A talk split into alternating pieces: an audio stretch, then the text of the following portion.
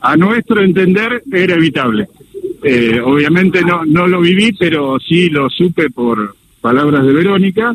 En la internación anterior, cuando estaba en a la internación anterior de Diego, él tenía una, una ambulancia de alta complejidad en la puerta, un médico clínico 24 horas y había un hospital, una clínica privada especialmente esperándolo ante cualquier circunstancia. Bueno, todo eso no estaba. Y la medicación la determinaba, por lo que yo vi sin ver la causa, y lo que tengo de conocimiento de los chats, estaba la psiquiatra y Luque obviamente participaba, si era el médico de cabecera. Yo lo considero una buena persona. A ver, eh, muchachos, yo puedo tener la mejor Ferrari del mundo y si se la doy a manejar a un chico de 5 años tengo un problema.